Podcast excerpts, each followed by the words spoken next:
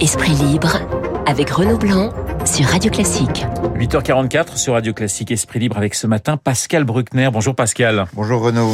On va parler de la, la Biélorussie qui, qui défie euh, l'Europe. Alors évidemment, euh, on a eu euh, plusieurs épisodes déjà en, en quelques jours. Ces, ces, milliers de migrants tassés devant la frontière. Loukachenko qui se dit prêt à les renvoyer chez eux maintenant. Mais comment interprétez-vous, Pascal, cette crise? Je pense que c'est une déclaration de guerre indirecte de la Russie à l'Europe. Et là-dessus, il faut quand même euh, faire crédit à Vladimir Poutine de franchise. Vous connaissez sa phrase célèbre Celui qui regrette le communisme n'a pas de tête, celui qui ne regrette pas l'URSS n'a pas de cœur. C'est-à-dire que pour Poutine, qui a été un agent du KGB à Leipzig, la disparition de l'URSS, l'affranchissement des pays satellites a été une catastrophe donc pour ce, bureaucrate euh, communiste. Et aujourd'hui, il s'est juré de se venger de l'empire perdu, de Moscou, et de faire payer très cher aux Européens leur, euh, leur arrogance, leur division, et ce qu'il considère comme un asservissement envers les États-Unis. Donc pour Poutine, tout est bon, pour prendre l'Europe au piège de ses vertus. Et dans les vertus euh, euh, proclamées par l'Europe, il y en a deux. On accueille tous les déshérités et tous les affligés du monde et on refuse de fermer les frontières. Et donc Poutine dit, eh bien, on va vous prendre au, pied du mur. Et il organise via Loukachenko, qui est évidemment... Une marionnette pour à, la fois, Oui, c'est à la fois une marionnette, mais une marionnette qui peut parfois prendre son indépendance, qui peut avoir aussi des, des coups de sang. Il organise ce transfert aérien hallucinant et je m'étonne d'ailleurs que les services de renseignement européens n'en aient pas été avertis de, Dubaï, de, de la Syrie, de l'Irak, du Liban de réfugiés en majorité kurdes vers la Biélorussie avec des visas touristes, comme si l'ensemble du Moyen-Orient rêvait d'aller passer des vacances à Minsk. Et, euh, donc l'événement nous a pris par surprise et l'Europe, euh, curieusement, pour une fois, l'Europe a plutôt bien répondu. Et celui qui a le mieux répondu, c'est évidemment Joseph Borrell, qui est un haut commissaire européen, qui a déclaré dans le journal du dimanche, euh, ce dimanche-là que l'Europe était en danger. Ici même, à votre place, Luc Ferry disait qu'il fallait ouvrir les, portes aux 4000 migrants tassés à la frontière. Ça, c'était lundi. Mardi, Eugénie Bastier était contre, évoquant un appel d'air que l'Europe ne peut pas accepter. Alors, mercredi, que dit Pascal Bruckner sur cette question de ces milliers de, réfugiés qui sont euh, face à, face à la Pologne et donc qui sont coincés entre la Biélorussie et la Pologne? C'est un dilemme cornélien. C'est exactement le euh, on ne peut pas abandonner les migrants et on ne peut pas non plus laisser cet acte impuni. Euh, je crois que d'abord il ne faut pas céder. Et si euh, Loukachenko s'est engagé à renvoyer ces gens chez eux, il faut évidemment l'encourager à le faire. Mais il y aura forcément des euh, des hommes, des femmes et des enfants qu'il faudra accueillir. D'ailleurs, en Pologne, d'ailleurs, je crois savoir, c'est ce que dit la presse, que beaucoup de Polonais aide en secret, alimente les, les migrants, parce qu'évidemment, leur, leur, situation, c'est une armée de réserve euh, véritablement prise en tenaille entre deux dangers. Et on sait que les gardes biélorusses les battent, qu'ils en ont tué un certain nombre, qu'ils les frappent, qu'ils les dépouillent de leurs affaires. On est dans une dictature, et euh, dans une dictature, l'être humain euh, ne vaut rien. Donc ça, on le sait. Alors, c'est un test de la part de Poutine qui est un homme euh, qui a beaucoup de défauts mais qui est très intelligent. Et euh, je pense que Poutine fait machine arrière parce qu'il a compris que pour une fois, Bruxelles soutenait la Pologne, soutenait les pays baltes qui ont extrêmement peur de la de, de l'impérialisme russe et que pour une fois l'Europe n'allait pas céder. Et donc le, il s'est engagé à discuter avec nous et, de façon avec un cynisme incroyable. Il a dit ah c'est curieux l'Europe ne répond pas aux critères humanistes qui sont les siens dans dans sa constitution. Mais euh, évidemment, c'est une manière pour lui de, de, nous coincer sur tous les fronts. 1h45 de discussion avec Emmanuel Macron, d'ailleurs par téléphone euh, euh, du côté de, de, Vladimir Poutine. La Pologne et, et, son mur, on en parle beaucoup dans, dans la presse encore ce matin. Est-ce que pour vous, Pascal, il y a un fossé entre l'Europe orientale et l'Europe de l'Ouest? Est-ce qu'on arrive à se encore à se comprendre sur cette question des, des frontières Parce que les Polonais, ils savent ce que c'est qu'une frontière. Ben, d'abord, il faut rappeler que la Pologne a disparu pendant deux siècles en tant qu'État. Elle n'existait plus. Euh, dévorée par les Suédois et surtout les Russes, qui, qui est l'ennemi immémorial de la Pologne. Mais il faut accorder aux pays de l'Est, on peut parler évidemment de leur refus euh, des institutions démocratiques, de leur refus de séparer le pouvoir législatif du pouvoir exécutif qui est en réalité un vieux trait du communisme. C'est ça qui est curieux de voir, c'est que beaucoup de ces pays comme la Hongrie ou la Pologne qui ont chassé les Russes ont repris au communisme un de ses plus mauvais euh, aspects, qui effectivement la confusion entre le pouvoir exécutif et le pouvoir législatif. Mais il faut, il faut se souvenir que tous ces pays-là ont été colonisés pendant des siècles par euh, les empires, l'empire austro-hongrois, par l'empire ottoman, par l'empire russe, et donc ils ont une certaine lucidité. Quand ils nous disent qu'il faut construire des murs à leurs frontières, c'est tout simplement parce que leurs frontières sont poreuses, malléables et toujours à la merci d'une attaque de chars euh, ou de fantassins. Et donc, euh, il faut écouter ces pays qui nous disent une chose extrêmement simple mais fondamentale nous ne sommes pas en paix l'illusion, le conte de fées que nous nous sommes racontés depuis 1989 est fini. Euh, nous avons deux ennemis, au moins la Pologne, la, la Russie et son allié Loukachenko et Ankara, avec le néo-sultan euh, Erdogan, et ses ennemis veulent notre peau. Donc nous devons nous défendre, et euh, sinon nous allons disparaître. Alors on, on voit l'embarras de, de, de l'extrême droite face à cette histoire, parce que l'extrême droite prétendait défendre les nations, et puis, on, voit bien que les Thierry Mariani, Éric Zemmour, euh, Marine Le Pen, Jordan Bardella, qui sont les, les, les, pions de, de, du Kremlin à Paris, sont, sont très embarrassés. Alors ils expliquent que les Russes attaquent parce qu'on les a sanctionnés, mais on les a sanctionnés parce qu'ils ont eux-mêmes attaqué l'Ukraine. Donc c'est un jeu sans fin. Et euh, mais je suis relativement euh, optimiste parce que pour la première fois nous comprenons que la Russie et Loukachenko sont prêts à tout, absolument à tout, même aux pires euh, abominations, pour nous mettre en péril.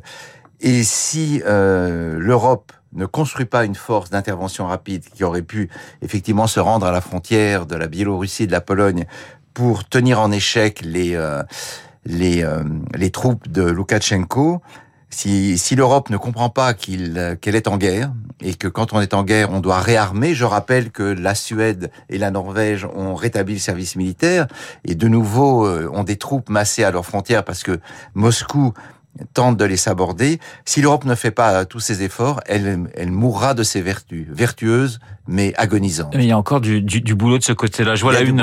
Il y a la une. Je regarde la une des, des, des, journaux ce matin. Le Parisien qui titre à quoi joue Poutine. Le missile russe qui relance la bataille de l'espace. C'est le Figaro. Libération évoque une affaire cosmique, mais qui n'a rien de comique avec cette histoire effectivement de, de missiles dans, dans, dans, dans l'espace.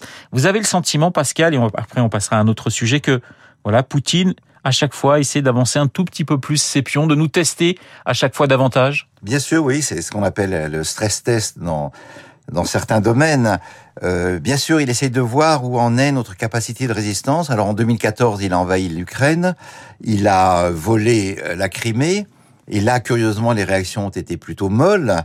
Les gens disent oui, mais la Crimée a toujours été russe. Mais à ce moment-là, euh, euh, on peut rendre beaucoup de régions du monde à, tel ou tel État qui s'en réclame. Si, si euh, le, simple fait de parler une langue et fait de vous le, citoyen d'un autre pays. C'est comme ça, rappelons-nous, qu'est partie la guerre en ex-Yougoslavie, quand les, les minorités serbes en Croatie et en Bosnie ont appelé à l'aide Belgrade pour être rattaché euh, au pays euh, au pays mère.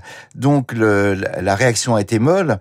Le problème, le problème, c'est l'Allemagne en réalité, parce que euh, même si Madame Merkel a des relations très mauvaises avec Poutine, elle a plaidé pour le gaz. Elle a même voulu, les Allemands ont voulu remplacer le nucléaire par le gaz. Le gaz étant d'une énergie euh, naturelle et peu polluante, mais en même temps, elle s'est mise sous la coupe complète de Moscou. Et donc, le défi est double pour nous. D'une part, faire comprendre à Poutine que s'il braque c'est un pistolet sur notre tempe, il en aura un autre sur la sienne, et que donc c'est vraiment un jeu d'équilibre des forces.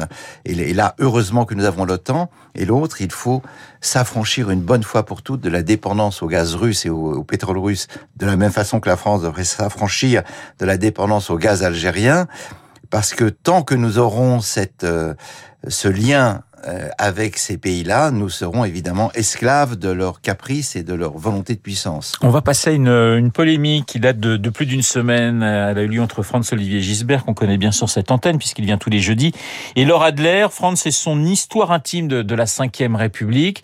Petite passe d'armes entre les, les, deux journalistes. Pourquoi? Parce que euh, Franz, dans son livre, regrettait, lorsqu'il allait à la gare Saint-Charles à Marseille, ben, regrettait en, en déambulant dans différents quartiers qu'on ne parle plus le français.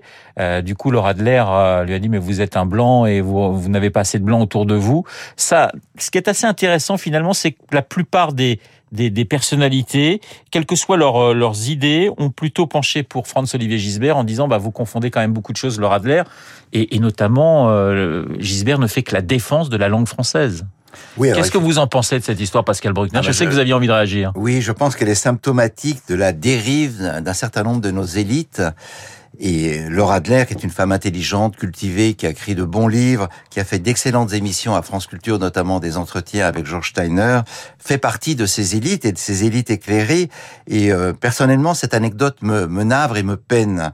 Pourquoi d'abord? Parce que vous venez de le dire, la langue française est parlée majoritairement en Afrique en Afrique subsaharienne. Euh, j'ai donné avec mes petits camarades du concours le prix cette année à Mohamed Bougarsar qui dans son discours de remerciement nous a rappelé que l'Afrique serait probablement le plus grand réservoir de la francophonie à l'avenir. Et donc entendre parler le français, euh, c'est euh, c'est une bonne chose et c'est n'importe quel homme ou femme peut parler le français, quelle que soit sa couleur de peau.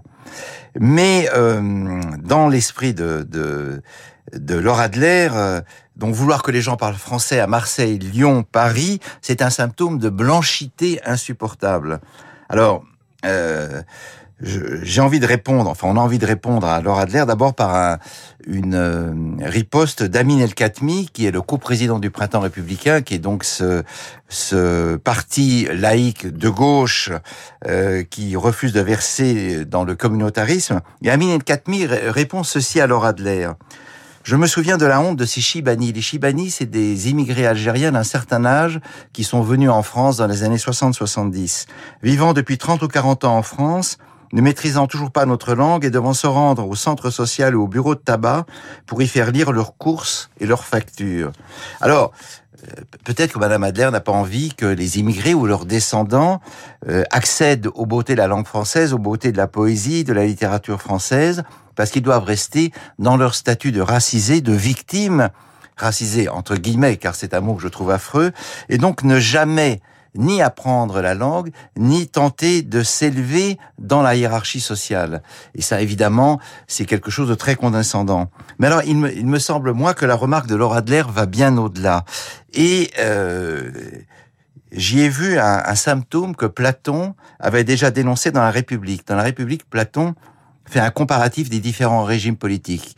L'autocratie sombre dans le despotisme, la monarchie sombre dans la euh, dans l'autoritarisme et la démocratie sombre dans l'anarchie. Et Platon dénonce ces maîtres qui euh, brillent devant leurs élèves et préfèrent les flatter.